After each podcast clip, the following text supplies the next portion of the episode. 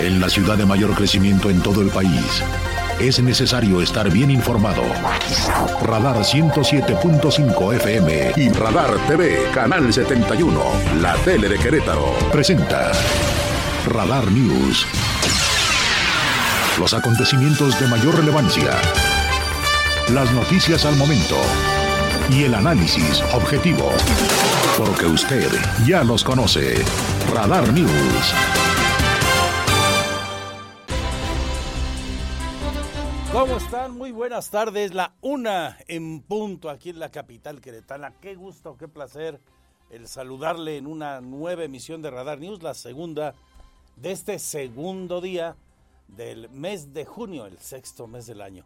En nombre de mis compañeros y compañeras, gracias. Saluda a la gente de la tele en el 71 Radar TV, la tele de Querétaro, en el 71 de ICI.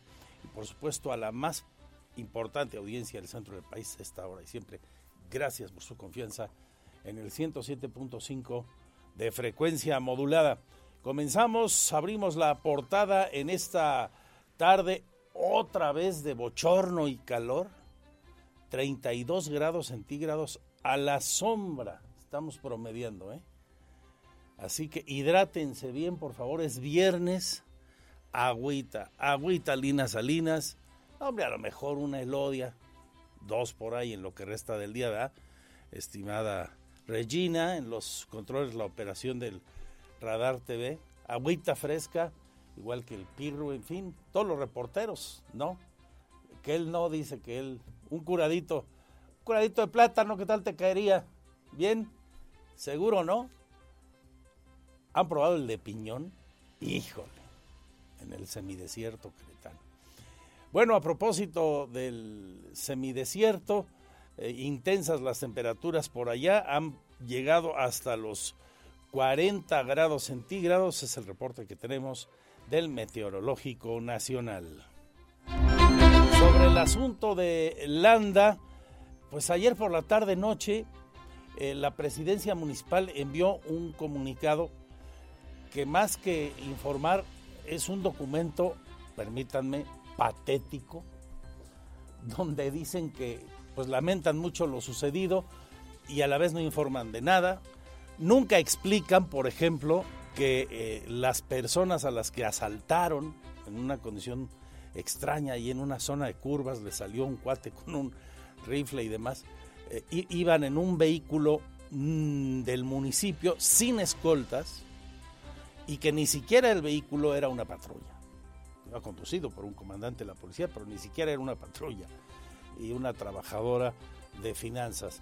La explicación es más patética eh, que otra cosa y, lejos de resolver dudas o dar explicaciones, genera más, así de plano, y hace pensar eh, mal, hasta con sospechosismo para algunos habitantes de la sierra con los que hemos podido platicar tanto de Jalpan, porque eh, el asalto se dio en los límites eh, de Jalpan con Landa, en una zona que se llama Atacama, como ayer le platicamos.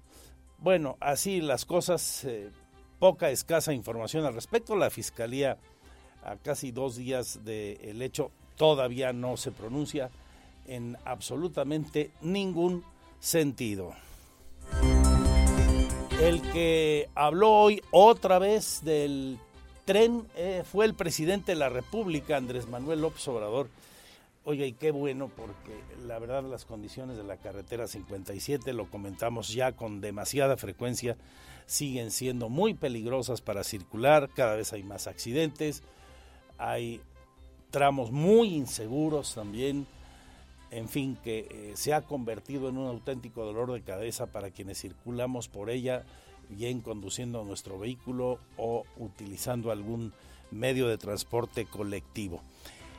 De lo que dijo hoy el presidente, destaco porque no informó de nada nuevo, volvió a decir que está en comunicación con la empresa que tiene la concesión de las vías, que es Kansas, y refirió que Kansas se acaba de asociar con una potente empresa canadiense de ferrocarriles que se llama Canadian Pacific.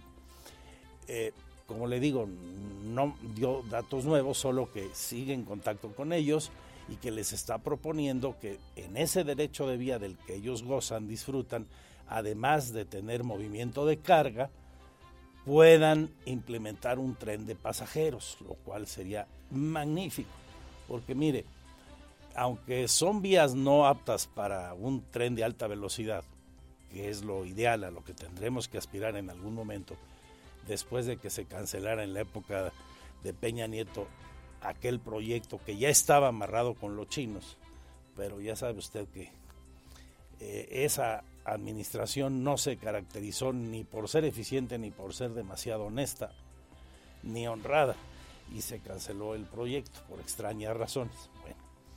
Las vías, sin embargo, pueden ser utilizadas para trenes de pasajeros. Con que el tren circule a 100, ya la hicimos. Porque va a promediar tres horitas, que es el mejor de los tiempos que hoy hacemos a la Ciudad de México, es si no hay incidentes. Nos damos de santos, ¿verdad? Porque el camión o en el vehículo hagamos tres horas al centro, que es lo que haría de la estación de Querétaro, la vieja estación del ferrocarril La Buenavista, que está casi en el centro de la Ciudad de México promediando 100. No es un tren nada del otro mundo, ¿no? Sería magnífico. Qué bueno que el presidente lo, lo sigue teniendo en la cabeza y le da categoría de proyecto estratégico. Creo que esta es la novedad. Le da categoría de proyecto estratégico.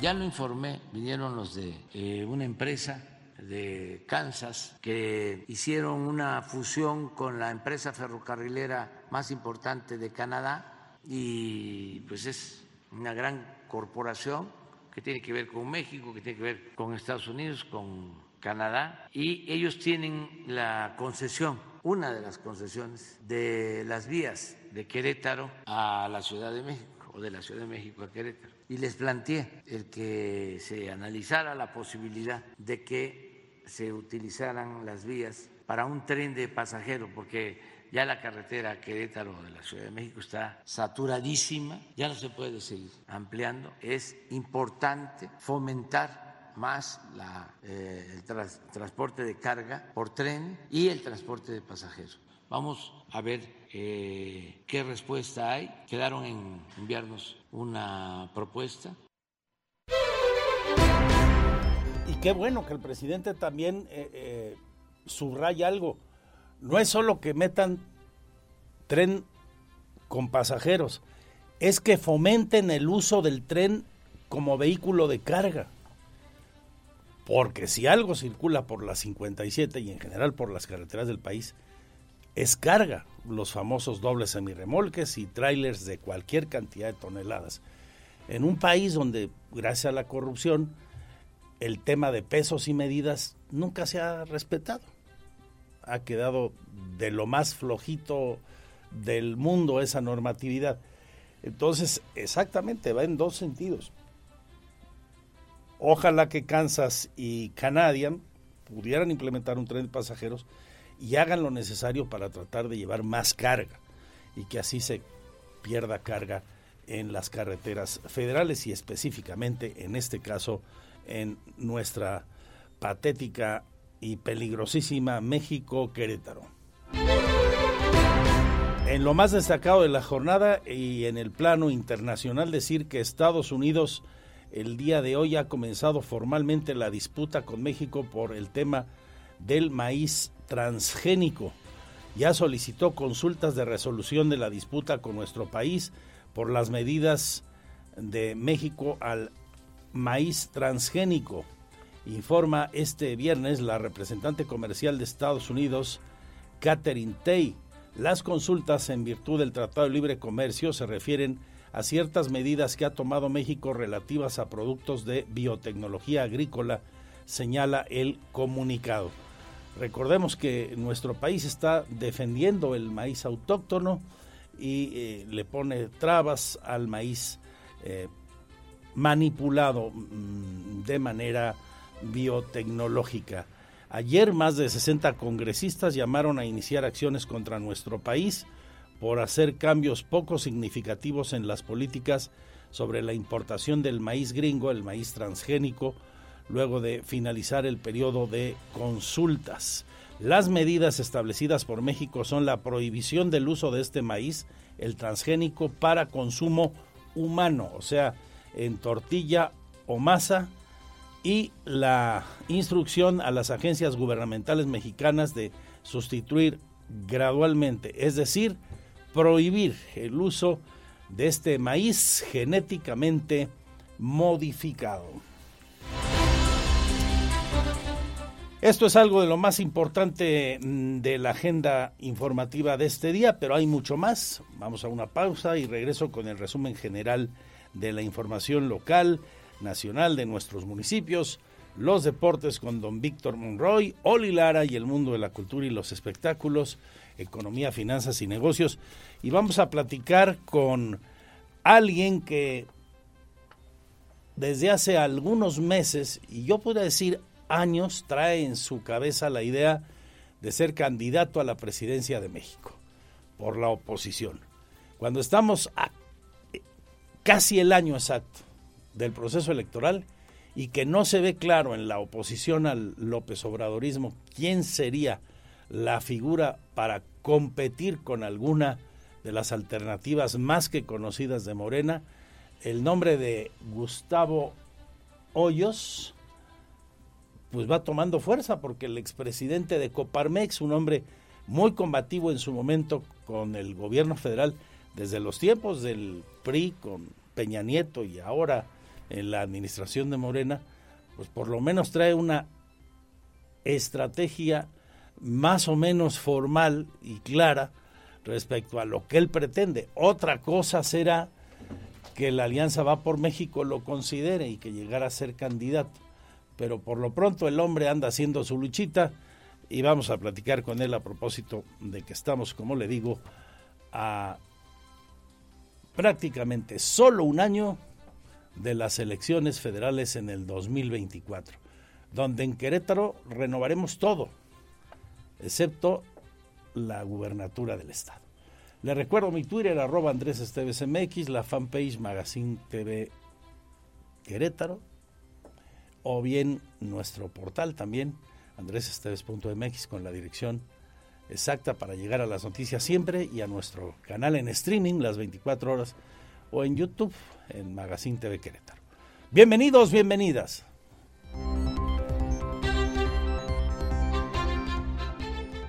Porque siempre estamos cerca de ti. Síguenos en nuestras redes sociales. En Facebook, Radar News Querétaro. En Instagram, arroba Radar News 1075 FM. En Twitter, arroba Radar News 1075. Radar. Este es el resumen, lo más importante del día en Radar News.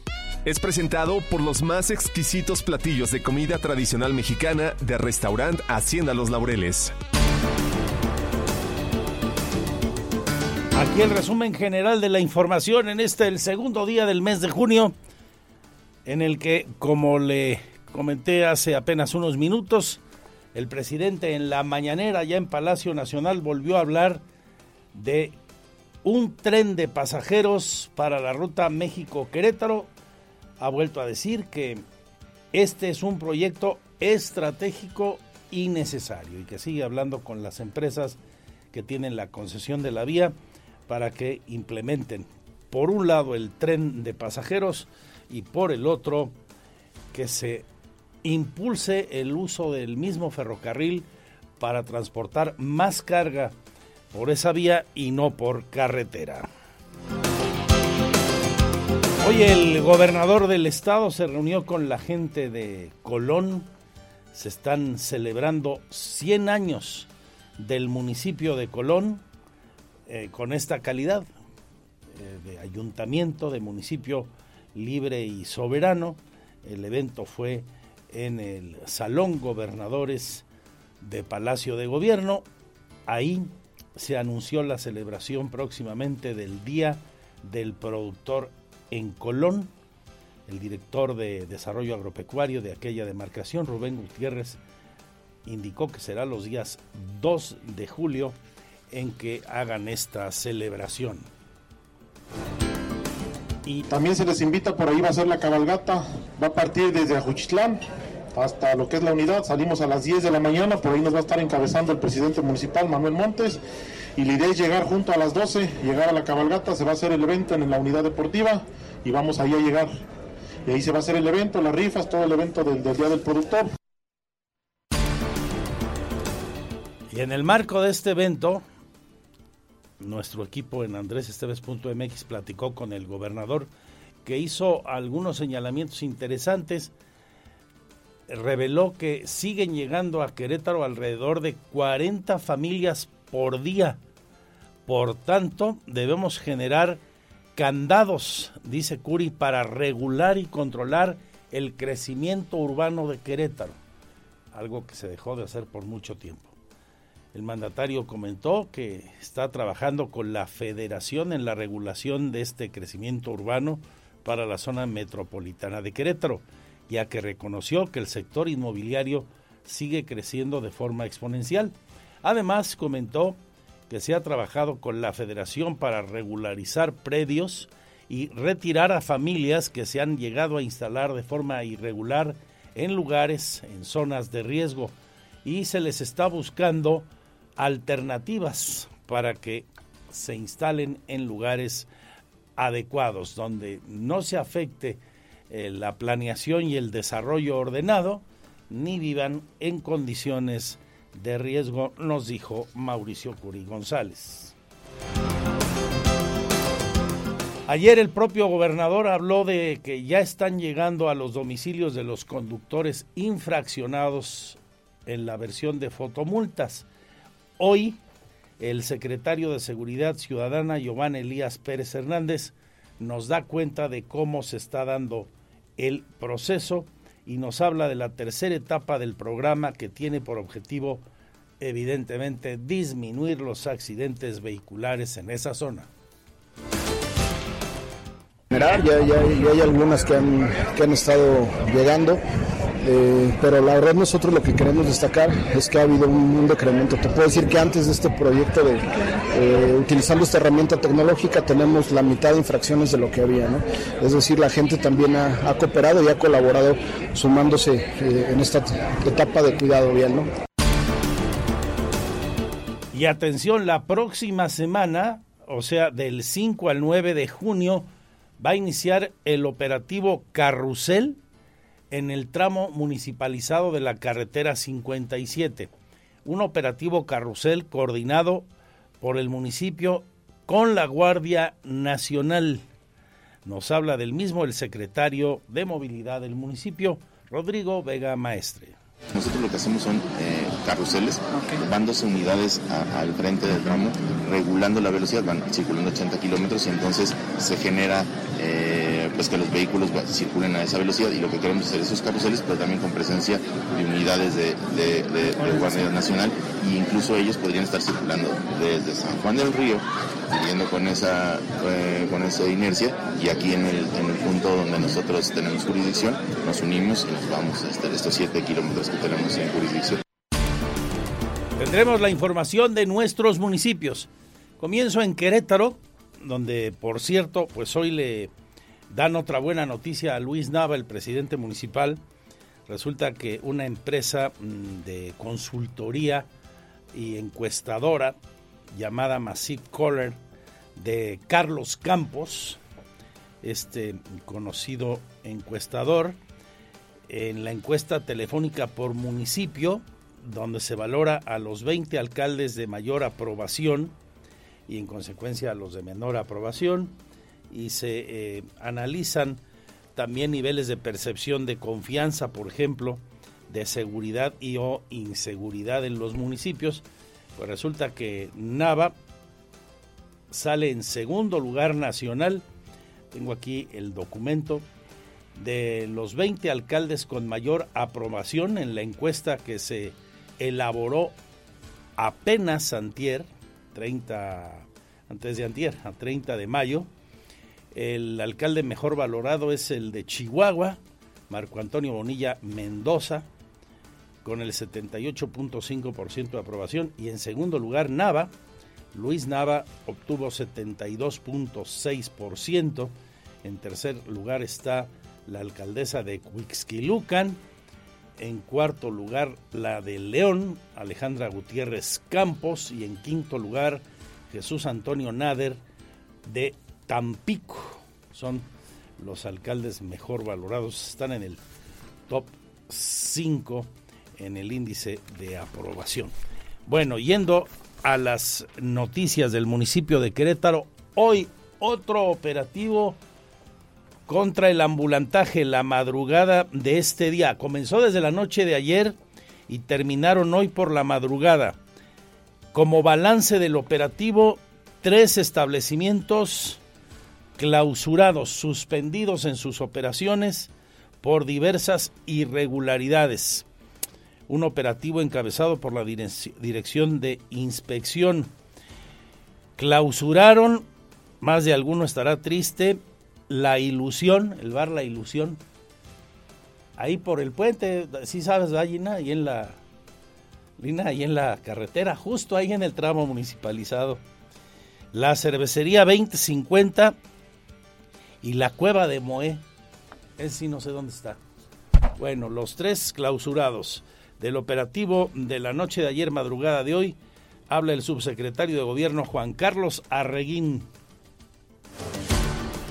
se implementó un operativo conjunto con el propósito de atender, en este caso, denuncias de carácter ciudadano.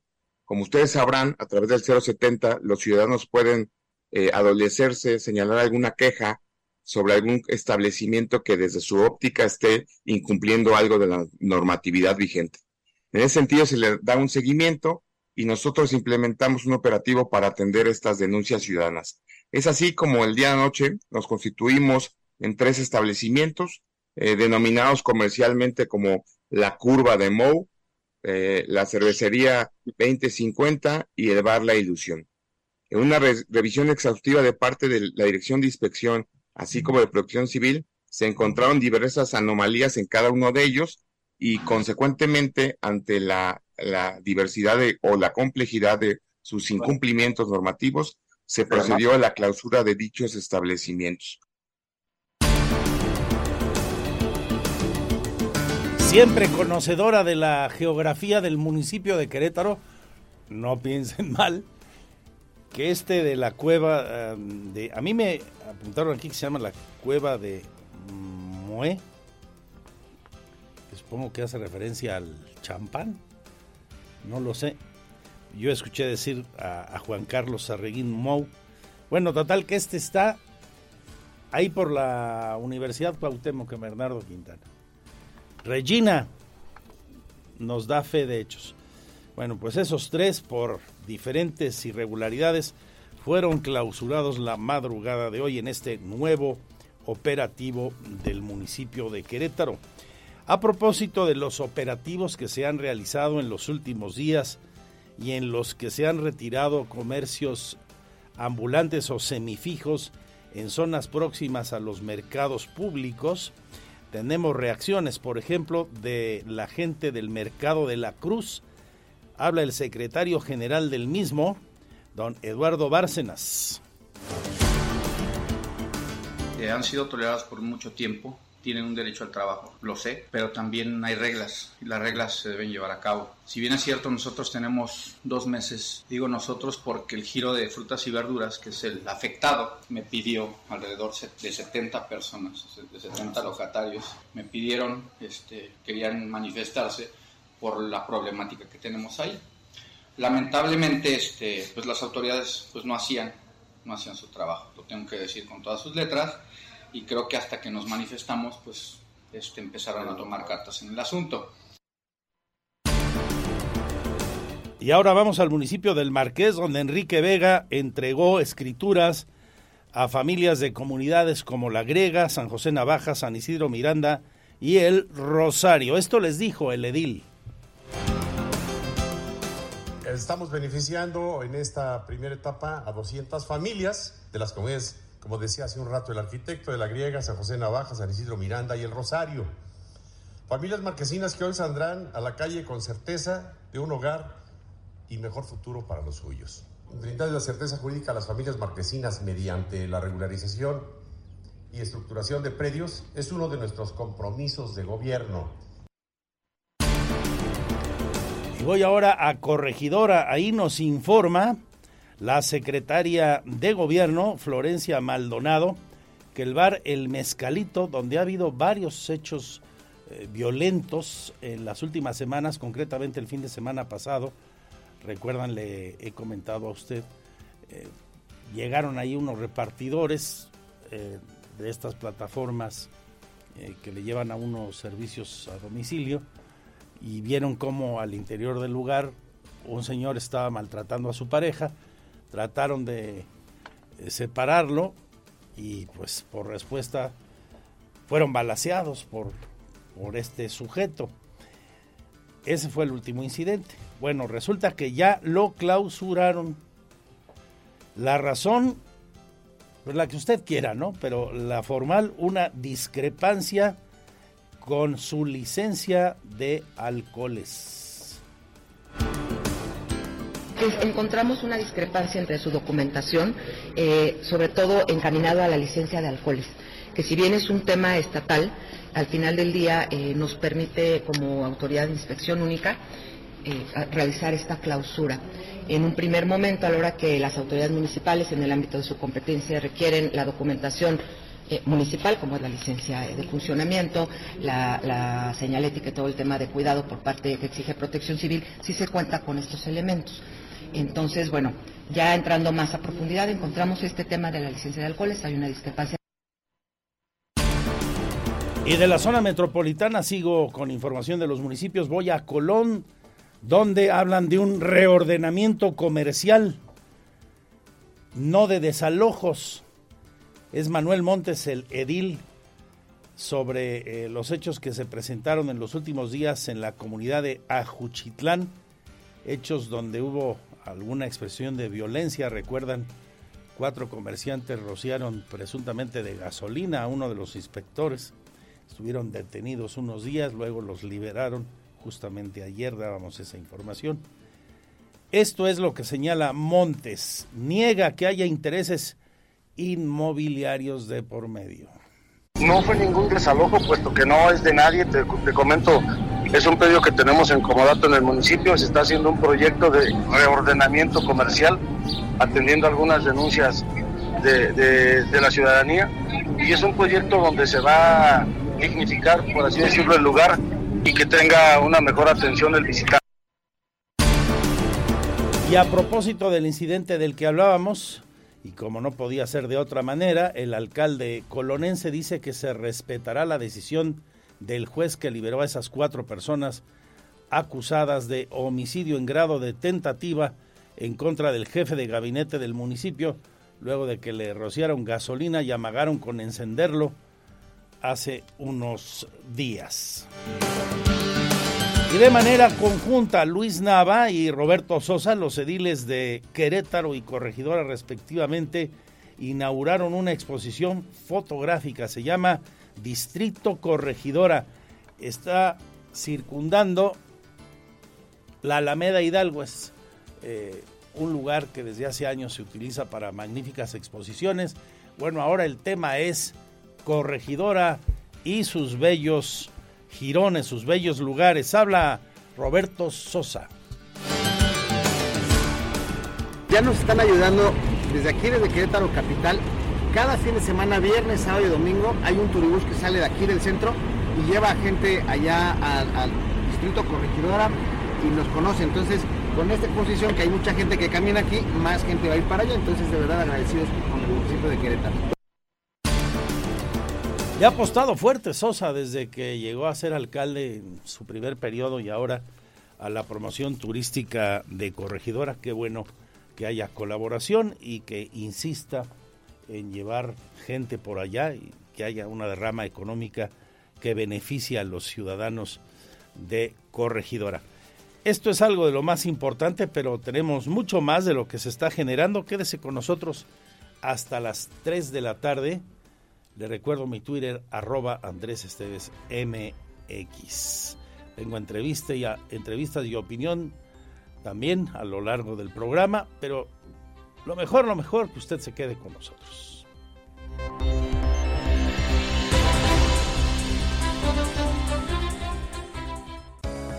Estas son las efemérides del 2 de junio.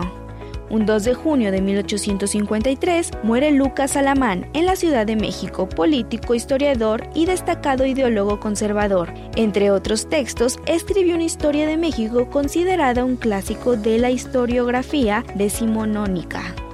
Para el año de 1887 nace Genaro Estrada en Mazatlán, Sinaloa. Llegó a destacarse como periodista, poeta, novelista, historiador y diplomático, creador de la doctrina Estrada basada en la no intervención y el respeto a la autodeterminación de los pueblos.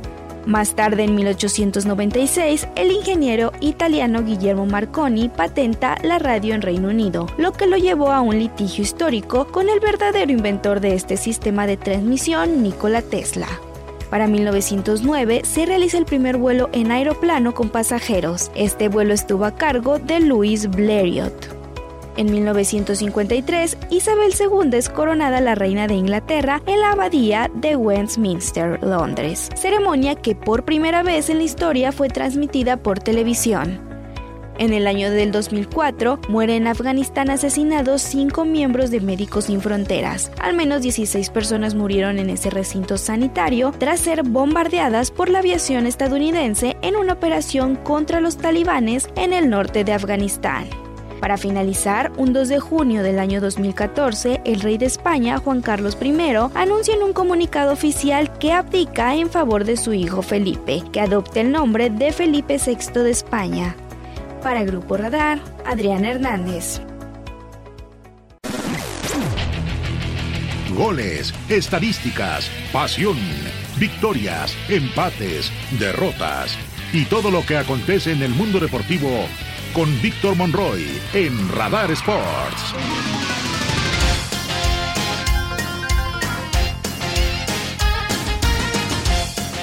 Dos de la tarde ya con un minuto. ¿Qué tal? ¿Cómo le va? Bienvenidos a la información de los deportes. Les saluda Víctor Monroy.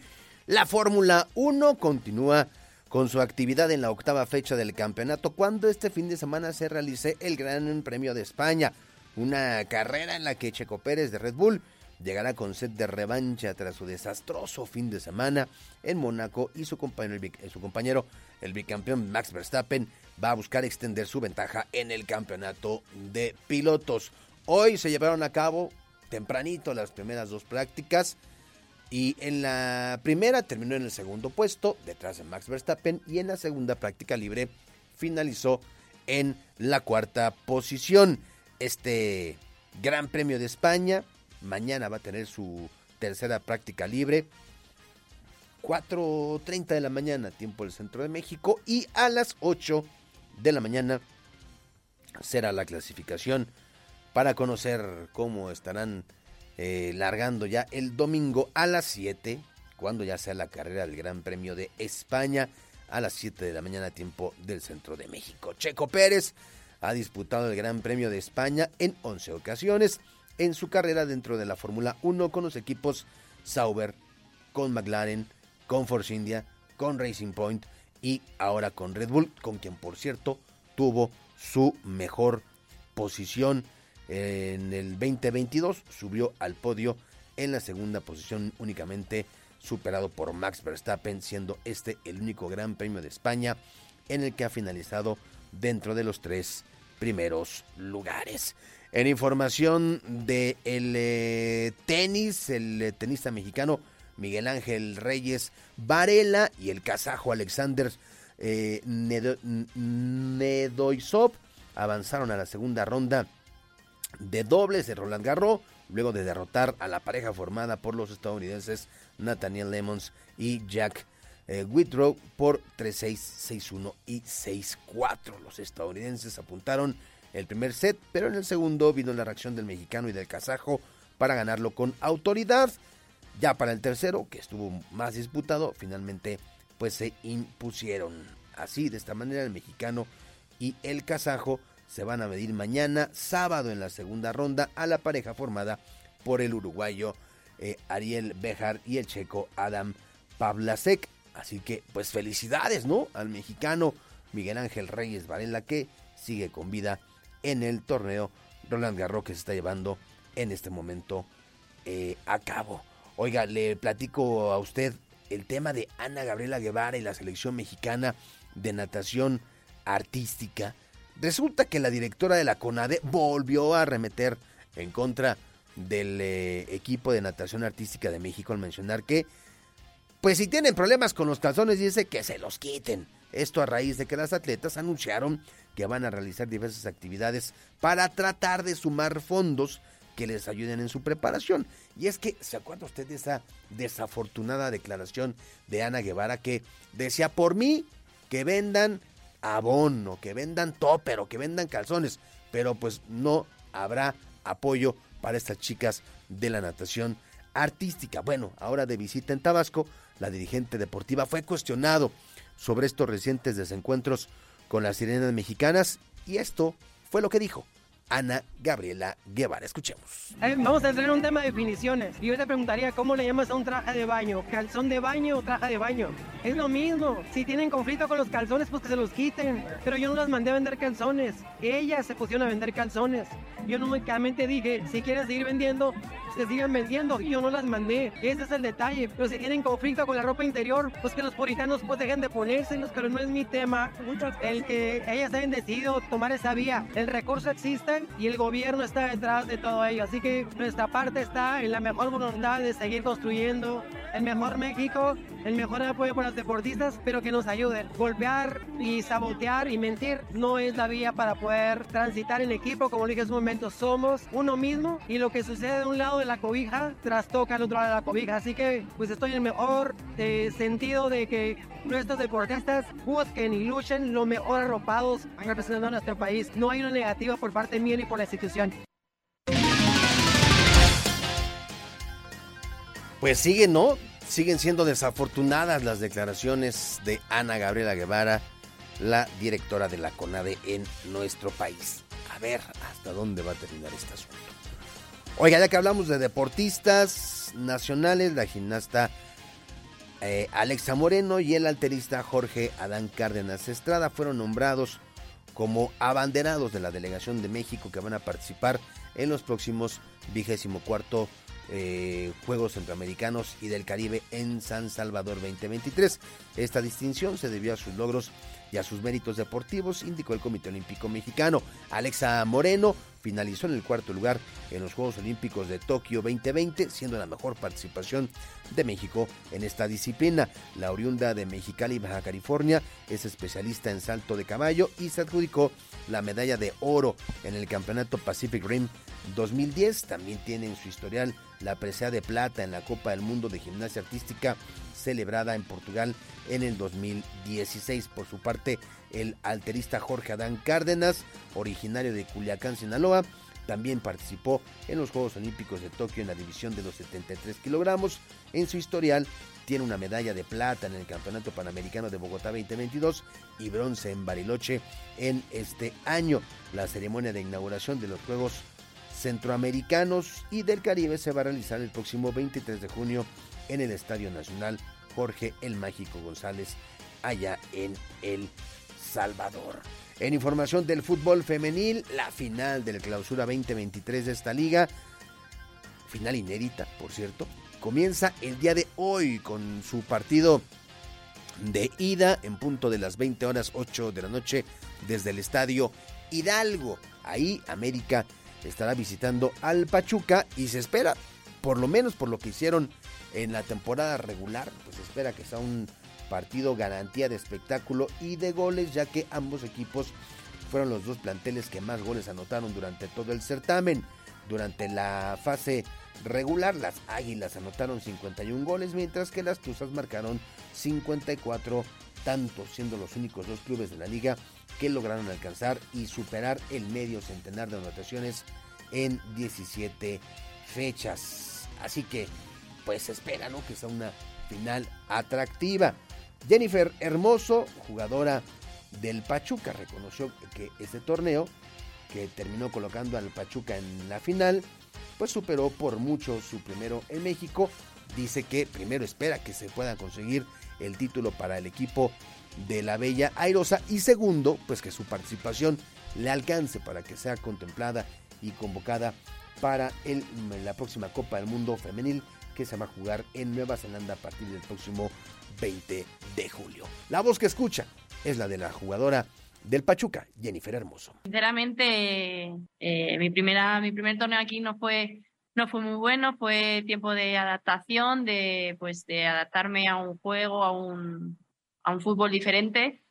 Y pienso que, que este año ha sido pues mucho más fácil el, el ya conocer más a mis compañeras, el, el ya saber cómo se juega aquí al fútbol para lo que estamos aquí en Pachuca creo que ha hecho que pues que me haya sentido mucho mejor, esté disfrutando mucho más del fútbol y, bueno, espero que, que, todo esto se vea recompensado en, ir a jugar un mundial. Yo estoy muy contenta, estoy muy, muy orgullosa de lo que estoy consiguiendo aquí y estoy muy feliz de, de estar eh, en, en, esta, en esta final y llevarnos la, traernos la Pachuca. En contraparte, la defensa española del América, Andrea Pereira, explicó que pues en el fútbol dice siempre hay presión, no hay que verlo como una obligación, se refiere al hecho de ganar, dice, pero América es un club que te exige mucho y todas tenemos un espíritu ganador, por lo que pues las aspiraciones son obtener el título para el conjunto azul crema. Así lo expresó la también española Andrea Pereira. Un poco igual, ¿no? Al final, eh, estar en una final o en la segunda final, como has comentado, creo que eh, nos representa lo que, a lo que has venido, a lo que representa ganar un título. Creo que, eh, bueno, venimos de un club en donde lo ganamos todo, casi todo, y creo que por lo menos a mí me hizo adicta a ganar y creo que aquí he venido a lo mismo, a, querer ganar, a seguir ganando, a seguir pues creciendo en, a nivel de, palmarés y creo que em, ganar es lo que, lo que todo el mundo quiere como futbolista y el día en que yo pues esa adicción ¿no? esas ganas de, ganar no tenga pues eh, quizás me retire, pero no, de momento no, no, he venido aquí, como ha dicho Jenny, no he venido aquí a retirarme. Eh, espero que me quede muchísimos años más de fútbol, de, ganar cosas y bueno, eh, estoy en, un club que me permite hacerlo.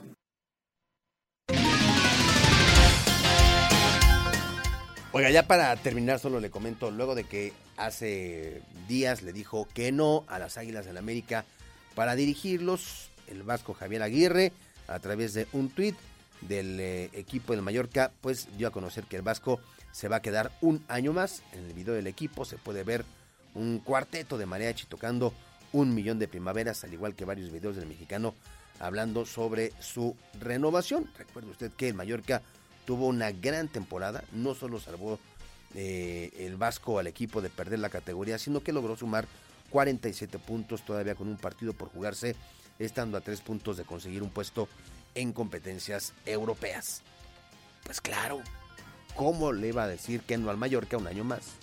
Con estos números, con estos resultados y venirse a la olla de presión llamada fútbol mexicano. 2 con 12 hoy a las 3 de la tarde. Roberto Sosa Calderón y un servidor. Le esperamos en Radar Sports para hablar de la actualidad de los deportes. Mi nombre es Víctor Monroy. Buenas tardes. Siga usted bien informado. Porque siempre estamos cerca de ti. Síguenos en nuestras redes sociales. En Facebook, Radar News Querétaro. En Instagram, arroba Radar News 1075 FM. En Twitter, arroba Radar News 1075. Radar. 2 con 17 minutos en esta la segunda de Radar News. Como le he venido platicando a lo largo del día, hoy el presidente de nueva cuenta se refirió al proyecto de incluir un tren de pasajeros sobre las actuales vías del tren que une a la ciudad de Querétaro con la Ciudad de México y que solo se utilizan para carga. De lo nuevo que dice hoy el presidente sobre esto que ya anunció hace algunas semanas, me quedo con dos cosas. Una, el presidente eh, tiene claro que este debe ser un proyecto estratégico. De hecho, le da categoría de proyecto estratégico y necesario. Y dos, que se debe fortalecer no solo el pasaje en las vías del tren, eh, los trenes de pasajeros, sino también la carga. Hay que quitarle presión a las 57 y en general a las carreteras del país, pero esta está en una situación de crisis, yo diría, máxima. Durante la conferencia mañanera, el presidente Andrés Manuel López Obrador dijo que se propuso a la empresa ferroviaria Kansas City Southern analizar la posibilidad de usar las vías del tren México-Querétaro para transporte de carga y pasaje, por lo que esperan recibir la respuesta de parte de la empresa. Vamos a ver eh, qué respuesta hay. Quedaron en enviarnos una propuesta. Ojalá logremos esto. Sería eh, una concesión a la empresa, pero a nosotros lo que nos importa es que haya transporte de carga y de pasajeros. Además, esas vías que se construyó mm, hace relativamente poco, estaba pensada en eh, utilizarse para eh, pasajeros. Se modernizó la antigua vía a Querétaro y toda la inversión quedó tirada. Se abandonó una vez que se privatizaron los ferrocarriles. Entonces, sí es una eh, necesidad y es un buen proyecto. El mandatario dijo que se busca fomentar el transporte de carga por tren y el transporte de pasajeros, por lo que es un proyecto estratégico y necesario para impulsarlo, ya que esperan recibir la respuesta para así liberar el intenso tráfico en la carretera 57 en el tramo de México a Querétaro. Para Grupo Radar, Alejandro Payán. Ante los efectos devastadores de la sequía, que ya se prolonga por al menos tres años, hay zonas donde alcanza los cinco. El gobierno del estado dice sigue invirtiendo para apoyar a los productores más afectados por la falta de agua. Gobierno del Estado ha invertido 5 millones de pesos para apoyar con agua a ganaderos de la entidad que se han visto afectados a causa de la sequía de esta temporada, dio a conocer el secretario técnico de la Secretaría de Desarrollo Agropecuario, José González. Explicó que estos recursos se han empleado en llevar pipas de agua a ganaderos que se encuentran en zonas donde no ha llovido. Detalló que se les ha enviado de una a dos pipas de agua para que cuenten con este vital líquido para sus animales. Estamos uh, más o menos dando entre una y dos pipas por uh, este, ganadero ganadero.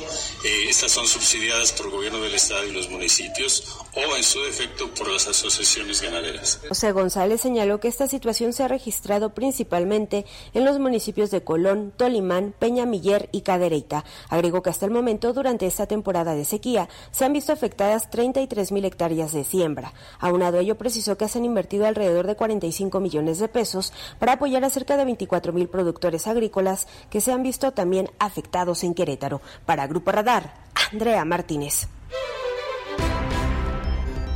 Y sigue el municipio de Querétaro con la espada desenvainada. Nuevo operativo esta madrugada comenzó anoche contra prestadores de servicios que estén violando la normatividad, igual que ha habido operativos contra el ambulantaje o el comercio semifijo en algunos mercados. Platicamos con el subsecretario de gobierno que nos da las precisiones del operativo de esta madrugada donde tres antros fueron suspendidos. El subsecretario de Gobierno del municipio de Querétaro, Juan Carlos Arreguín, informó que por la noche de ayer y madrugada de hoy se suspendieron tres establecimientos debido a denuncias ciudadanas sobre diversas irregularidades. El operativo fue de forma conjunta encabezado por la Dirección de Inspección, el Departamento de Comercio Establecido, la Secretaría de Seguridad Pública Municipal y Protección Civil. Los establecimientos clausurados fueron la Curva de Mou, la Cervecería 2050 y el Bar La Ilusión. Se implementó un operativo conjunto con el propósito de atender, en este caso, denuncias de carácter ciudadano. Como ustedes sabrán, a través del 070, los ciudadanos pueden eh, adolecerse, señalar alguna queja sobre algún establecimiento que desde su óptica esté incumpliendo algo de la normatividad vigente. En ese sentido, se le da un seguimiento y nosotros implementamos un operativo para atender estas denuncias ciudadanas. Es así como el día de anoche nos constituimos en tres establecimientos eh, denominados comercialmente como la curva de Mou, eh, la cervecería 2050 y el bar La Ilusión. En una revisión exhaustiva de parte de la Dirección de Inspección, así como de Protección Civil, se encontraron diversas anomalías en cada uno de ellos y consecuentemente ante la, diversidad o la complejidad de sus incumplimientos normativos, se procedió a la clausura de dichos establecimientos. Dijo que tras la exhaustiva revisión de parte de la Dirección de Inspección, así como de Protección Civil, se encontraron diversas anomalías en cada uno de ellos, y ante la complejidad de los incumplimientos, se clausuraron, aunque los propietarios tienen el derecho a presentar los medios de prueba para defenderse de esta acción. Las sanciones en materia administrativa podrían ir a las 200 sumas, es decir, multas superiores a los 20 mil pesos, aunque dependerá del proceso administrativo. Para Grupo Radar, Alejandro Payán. Pues sí, andan con todo. En otro asunto, también vinculado al municipio de Querétaro, fortalecen los esquemas de seguridad en el tramo municipalizado de la México Querétaro, la carretera 57. Ahora anuncian operativos carrusel coordinados con la Guardia Nacional. Comenzarán la próxima semana. La semana del 5 al 9 de junio iniciaría el operativo Carrusel coordinado con la Guardia Nacional y la Secretaría de Movilidad del municipio de Querétaro en la carretera federal 57 en su tramo municipalizado de la capital. El secretario de Movilidad del municipio de Querétaro, Rodrigo Vega Maestre, detalló que este operativo tiene la finalidad de reforzar las estrategias para reducir la velocidad vehicular en la carretera federal en su zona metropolitana que comprenden 7 kilómetros desde la Fiscalía General del Estado de Querétaro hasta su intersección con la Avenida 5 de Febrero. Nosotros lo que hacemos son eh, carruseles, van dos unidades al frente del tramo regulando la velocidad, van circulando 80 kilómetros y entonces se genera eh, pues que los vehículos circulen a esa velocidad y lo que queremos hacer esos carruseles pero también con presencia de unidades de, de, de Guardia Nacional e incluso ellos podrían estar circulando desde San Juan del Río, siguiendo con esa, eh, con esa inercia, y aquí en el, en el punto donde nosotros tenemos jurisdicción, nos unimos y nos vamos hasta estos 7 kilómetros que tenemos en jurisdicción. El operativo iniciaría desde San Juan del Río, en donde la Guardia Nacional arrancaría el operativo Carrusel. Las patrullas de la Secretaría de Movilidad se sumarían en el operativo en los límites del municipio del Marqués con el municipio de Querétaro. Para Grupo Radar, Iván González. Estamos a escasamente un año del próximo proceso electoral. Platicaremos de ello al volver de la pausa. También le cuento, le he venido platicando en andresesteves.mx. Síganos todo el fin de semana ahí y siempre. Y en el Twitter arroba andresestevesmx. Esta madrugada también se han dado operativos, se han implementado acciones para evitar los arrancones esta madrugada, las autoridades especialmente estuvieron en constituyentes y el libramiento norponiente. Qué bueno que lo hagan. Es importante que este tipo de actividades no se realicen en esos lugares. Hay zonas específicas y protegidas donde podrían hacer los arrancones, pero no poniendo en riesgo la vida de terceros ni la propia quienes gustan de la velocidad a manera de arrancones, ¿no cree usted? Y a propósito de operativos, también los elementos de la Marina Armada de México siguen realizando, leo aquí, operativos en el municipio de Corregidora. Roberto Sosa, el presidente municipal, nos lo confirmó. No han sido un pedimento especial por parte del municipio. Se trata de una estrategia conjunta de recorridos que hace el Cuerpo de Seguridad Federal, la Marina, en toda la zona metropolitana.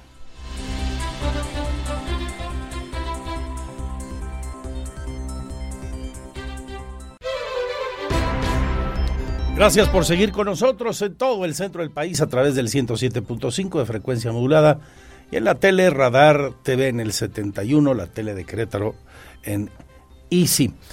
Estamos a un año de las elecciones federales. En el 2024, particularmente en Querétaro, lo elegiremos todo, menos eh, la gubernatura del Estado. Eh, por supuesto, la joya de la corona es y será siempre la presidencia de la República. A un año de la contienda y desde hace una buena cantidad de meses, sabemos pues quiénes eventualmente podrán ser los candidatos del gobierno en turno, del partido en el gobierno, del Movimiento de Regeneración Nacional, las famosas corcholatas de López Obrador, Claudia Sheinbaum, Don Adán Augusto y Marcelo Ebrard.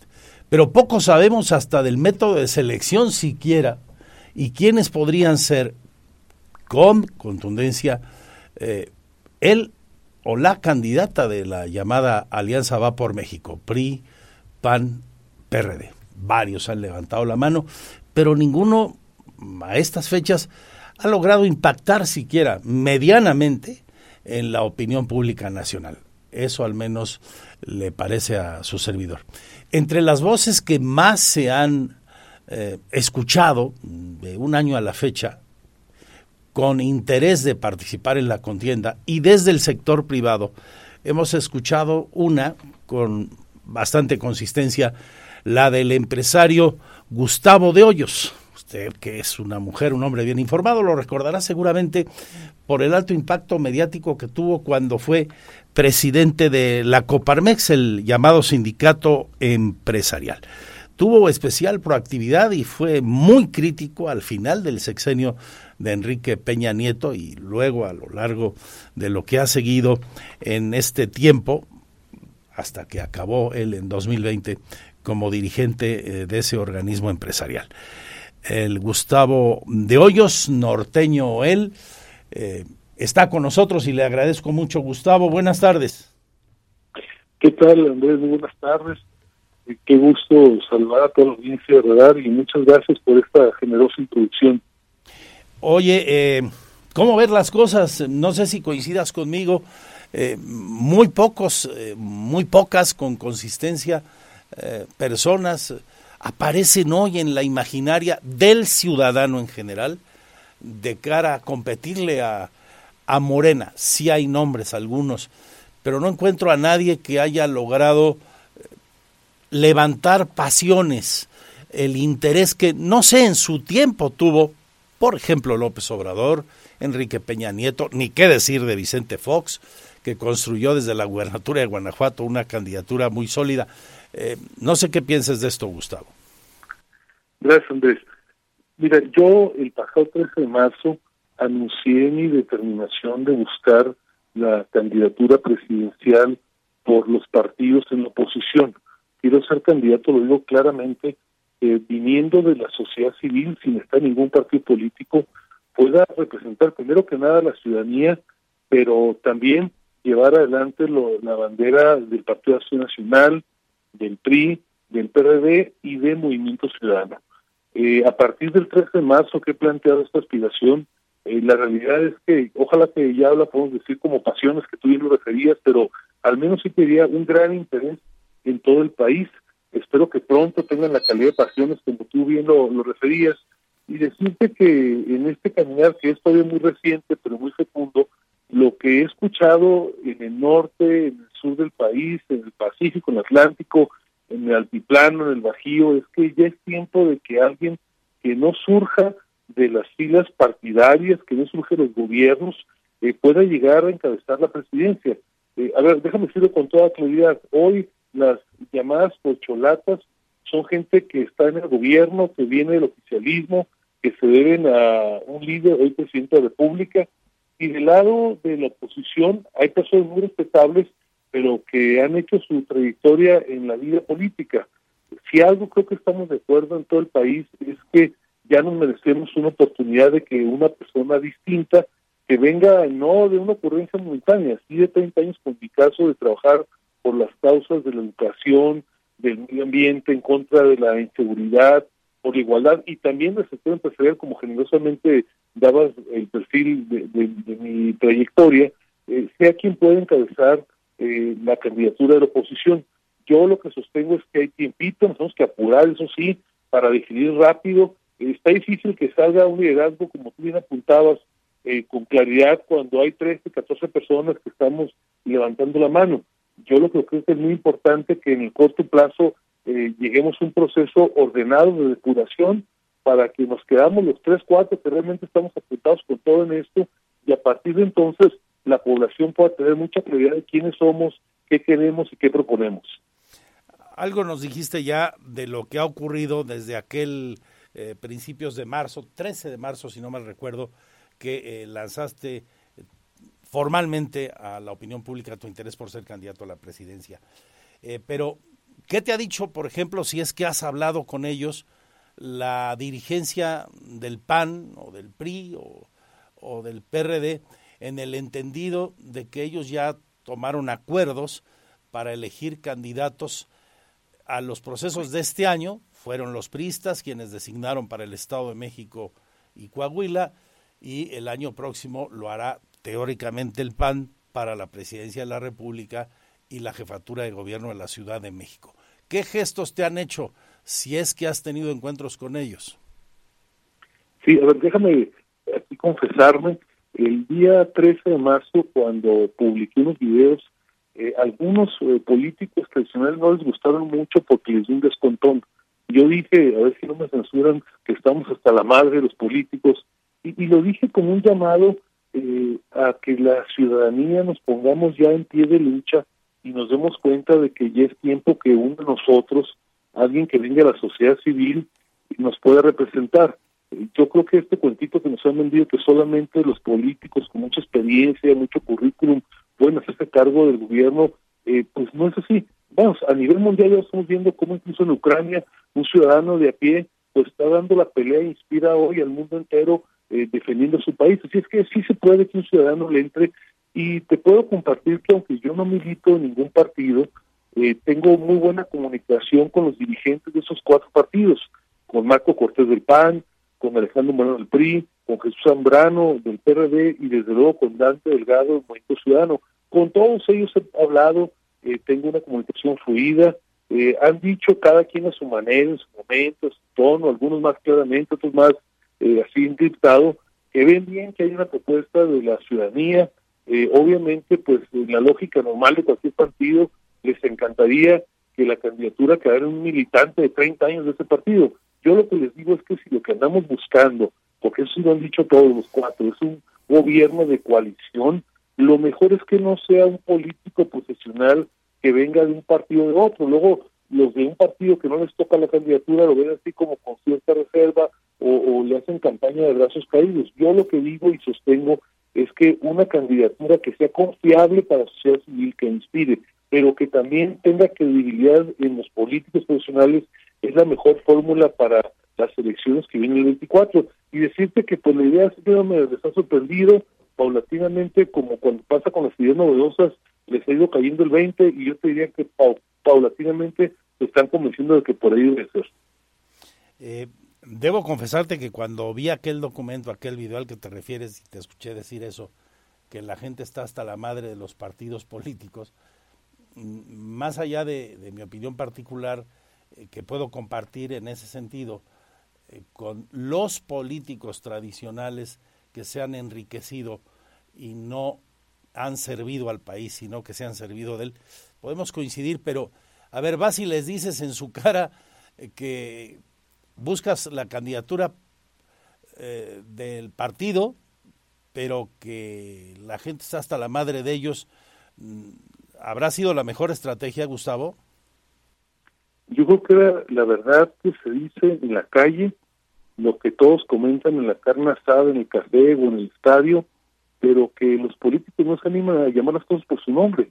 Que seguro que hicieron ahorita aquí una encuesta entre la audiencia no sé si el 90 o el 99% estaría de acuerdo, a lo mejor no con el tono, eh, a lo mejor la, la, palabra es un poquito fuerte para algunos, pero sí con lo que significa ese cansancio, ese agravio.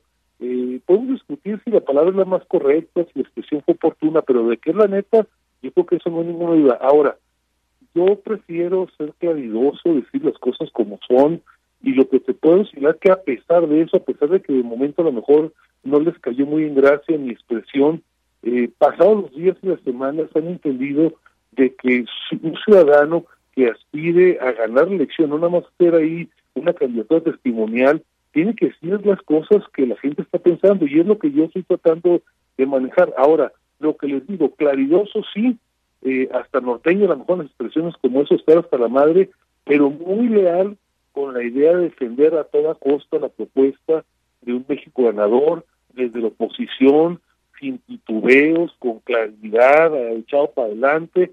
Déjame citarte a ti mismo con pasión, con pasión desde ahorita y hasta que se gane la elección. Así es que eh, eso creo que el ser diferente, el llamar las cosas por su nombre, y no andarle dando vueltas, este, diciendo todo y nada al mismo tiempo, es lo que ha hecho que en los recorridos que he realizado ya por el país, ahí voy como la mitad ya del país, todavía no me toca Querétaro, pero pronto voy a estar por allá, eh, hace que la gente se sienta identificado con esa visión. También decirte que aunque no soy ningún partido, pues no soy improvisado, tengo toda una vida trabajando siempre de manera honoraria, siempre sin cobro, trabajando desde la sociedad civil para las causas que, nos interesan a todos. Así es que lo que digo siempre y lo trato de sintetizar ahora es que ya es tiempo que uno de nosotros se comprometa y sea el que nos lleve adelante en esta tarea tan importante que es recuperar el país. Bueno, ya, ya nos has comentado de cómo va la relación y, y, de cómo fluye eh, tu comunicación con la dirigencia de los partidos, que es fundamental ello para obtener eh, eventualmente esa candidatura. Ahora, ¿qué pasa con los grupos de poder de adeveras?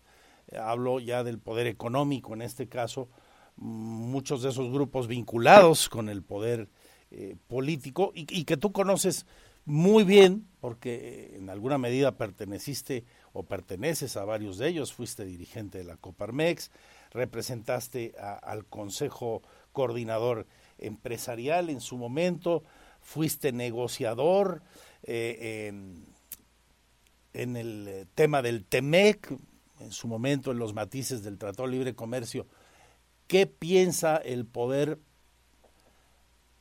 económico, el poder de adeveras en este país de tu intención, Gustavo de Hoyos? Y le podemos poner nombres y apellidos, pero a lo mejor nos llevamos todo el programa en mencionarlos. A, no sé, a Carlos Slim, a Ricardo Salinas, a Azcárragas, a, Grupo México, etcétera, etcétera, etcétera. A ver, aquí lo que se trata hoy es de representar a los millones de mexicanos que están hasta la madre de que no les den resultados, están hasta la madre de la mediocridad eh, que nos han dejado varios gobiernos, especialmente el actual, y que están hasta la madre de que no se les cumplen las promesas. Ahora, yo tengo una larga trayectoria eh, digamos, en distintas organizaciones, también ya mucha honra como dirigente empresarial. Debo decirte con verdad que aunque conozco a todos los que has mencionado, he platicado, he sentado con ellos, sé lo que les preocupa, tengo su confianza, aunque he defendido a las grandes empresas mexicanas en las negociaciones internacionales, en el TEMEC, pero también Europa, le he dedicado muchos años de mi vida a andar promoviendo el país para que llene inversiones, y hay unos empleos, aunque lo sé hacer y lo sé hacer muy bien, lo que más me gusta y donde más me encuentro es en la defensa de los pequeños emprendedores. A ver, en la Coparmex y en mi vida cotidiana he echado para adelante para que el que tiene un taller pueda ponerle otros 20 metros cuadrados al taller y pueda tener lugar de cuatro o cinco carros al mismo tiempo. Al que tiene un taller de torno y soldadura pueda comprar una máquina adicional o para que el abarrotero pueda ampliar el frente de su local cinco metros más.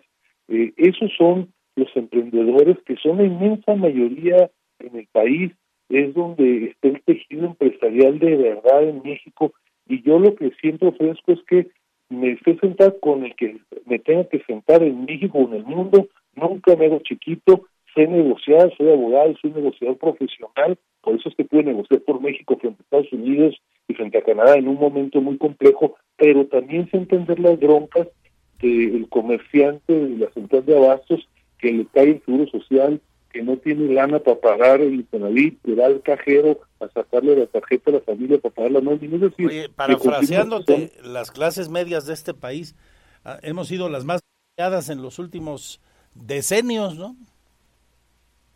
Sí, efectivamente.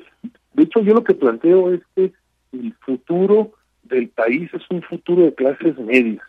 Qué bueno que haya personas con mucho dinero, yo no los voy a andar persiguiendo, al revés, me da gusto que haya riqueza y que haya personas que con su trabajo, con su esfuerzo, acumulen un gran patrimonio, pero el objetivo de un buen gobierno no es emparejar para abajo, no es dejar abajo a los que están amolados, es hacer que haya una gran clase media, que la inmensa mayoría de la población tenga su casa, que le esté pagando, eventualmente pague la hipoteca, que tenga uno o dos vehículos de su gusto, que pueda pagarle a sus hijos para que se diviertan bien el fin de semana, que pueda irse de vacaciones con la familia en México primero y algún día al extranjero, eh, que tengan la ropa que quieren, los teléfonos que quieren. Es decir, se trata de que en este país todos vivamos bien.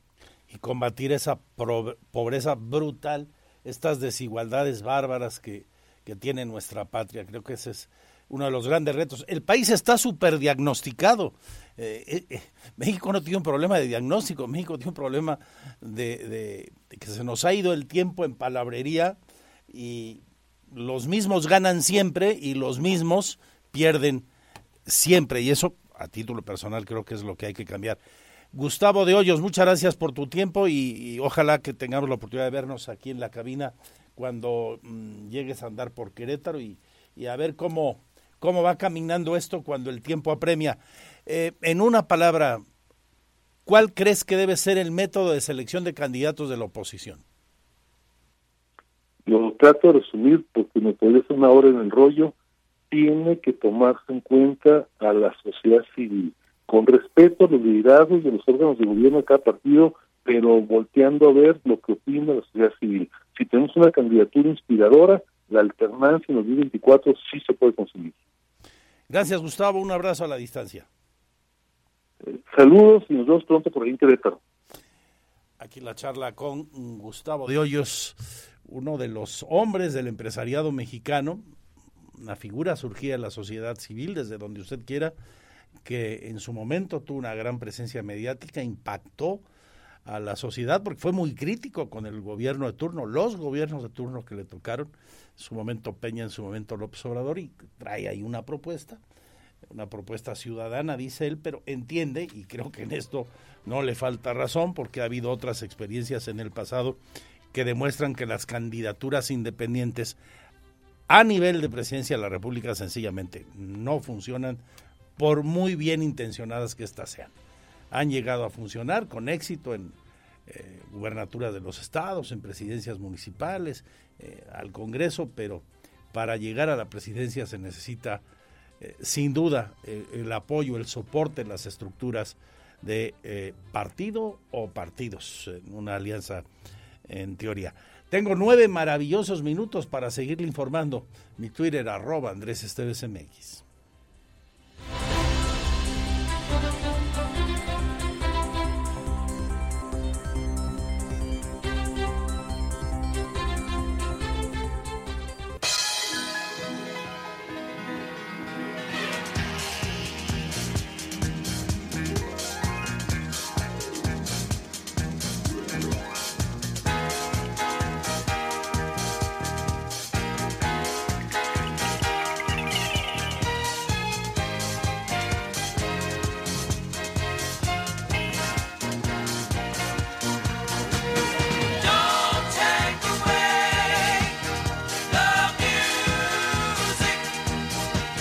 Bueno, me acordé de, mis fines de semana discotequeros. Ay, pasión. Eh, aquellas idas a ceros, a gatos, eh, a las misiones. Qué bonito era ir allá a aquella discoteca que estaba en un subterráneo de Jurica, del Hotel Jurica. Pero qué mejor bonito era el regreso. No había, creo que había cuatro casas desde el hotel hasta acá la 5 de febrero. Entonces no te distraías, ¿no? No, te distraías, no seas mal pensada. Linas Salinas. Bueno, nos vamos con el cumpleañero en las efemérides musicales. Los de mi rodada, tantito menos, y los melómanos saben perfectamente que esta agrupación se llama Tavares. Y hoy cumple 79 años la voz de Tavares, Anthony Lee, Chubi Tavares. futbolista que nació hace 79 años en los Estados Unidos, en Rhode Island. Ya va a llegar al octavo piso. Tengan un gran fin de semana. Cuídense mucho, por favor. Disfrútenlo. En nombre de mis compañeros y compañeras, gracias, salud y suerte. Adiós, adiós.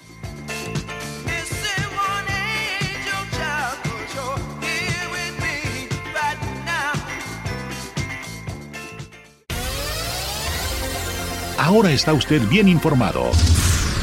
Radar News. Los acontecimientos de mayor relevancia, las noticias al momento y el análisis objetivo. Escúchalo por el 107.5 FM Radar y velo por Radar TV Canal 71, la tele de Querétaro. Usted ya los conoce. Radar 107.5 FM. Lo esperamos en nuestra próxima emisión. En operación.